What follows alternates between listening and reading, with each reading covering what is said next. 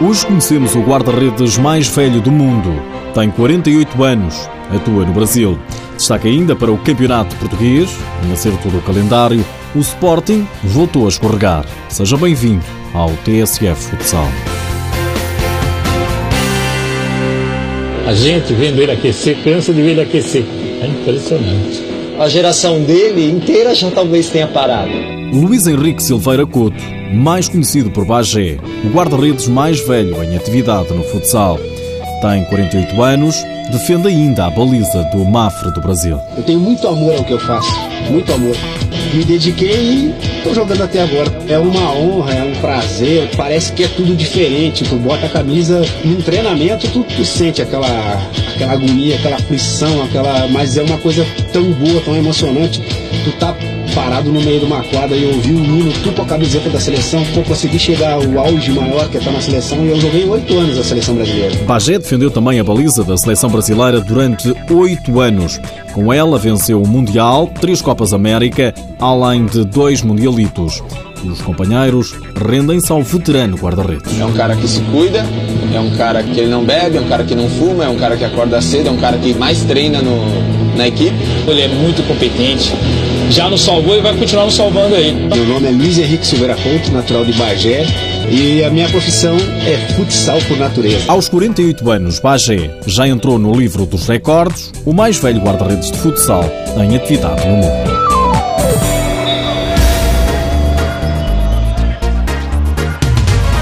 No campeonato, na última quarta-feira, houve acerto do calendário. Partida em atraso da segunda jornada. O Sporting voltou a perder pontos, empatou com o Braga ao M2-2, com o presidente Bruno de Carvalho a marcar presença em Odivelas para assistir ao encontro. O treinador, Nuno Dias, disse ao canal do clube que os Leões deram uma parte de avanço. O Braga também fez por merecer o resultado e também, também trabalhou bastante para conseguir um resultado positivo. Demos uma parte de avanço, acho que na primeira parte fomos pouco dinâmicos, acho que a equipa não movimentou como nós gostamos e o resultado ao intervalo explica exatamente isso. De forma pouco viva com que movimentámos, com que jogámos na primeira parte. Os golos do Sporting foram apontados por Cravinato e Diogo. Para o Braga marcou André Coelho e Paulinho. Merlin, jogador dos Leões, lamenta um dia menos bom do Sporting. Não fizemos uma boa partida para mim e acho que os adeptos até devem entender que não, nós também somos humanos, não, não é todo jogo que vamos jogar bem, dar espetáculo. E hoje foi um dia assim. Eu particularmente não tive muito bem, um pouco de dor, mas isso não é o caso, não é desculpa. Temos agora que pensar no próximo jogo, que já é no sábado, e tentar uma vitória. Do lado do Braga, o treinador Paulo Tavares diz que os guerreiros mereceram o resultado. O Sporting fez um, fez um excelente jogo, o Vitor, o Vitor Hugo esteve, esteve bem, nós estivemos bem, sinceramente, defensivamente estivemos bem. Mas acho que também não, o Braga também, o Braga ao também não merecia ser, ser penalizado. Por isso acho que a, a divisão de pontos acaba por, por, por ser o mais, o mais, mais justo. Uh, é melhor para nós do que para o, para o Sporting. O Sporting joga em casa, uh, o favoritismo era dele.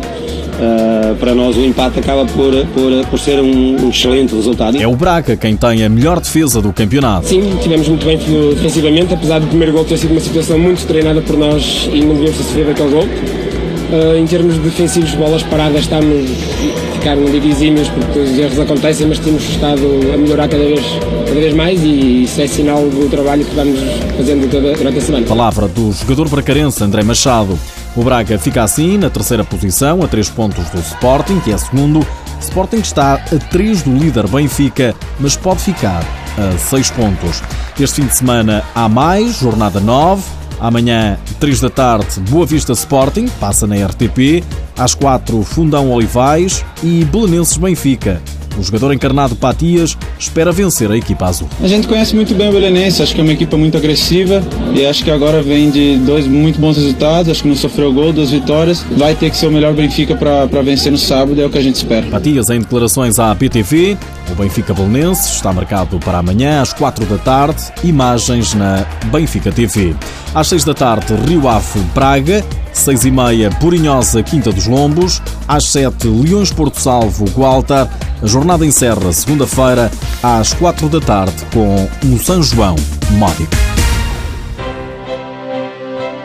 Nas últimas horas ficamos a saber que o Leões Porto Salvo já apresentou o novo treinador, Rodrigo Paes de Almeida, antigo técnico da equipa de futsal sub-20 do Leões Porto Salvo, assume assim o comando dos séniores depois da saída de Ricardo Lobão.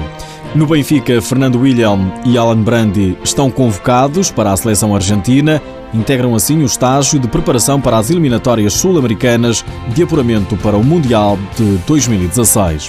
A seleção nacional já sabe com quem vai estrear-se no Campeonato da Europa, em Belgrado. Portugal começa frente à Eslovénia, a 4 de fevereiro.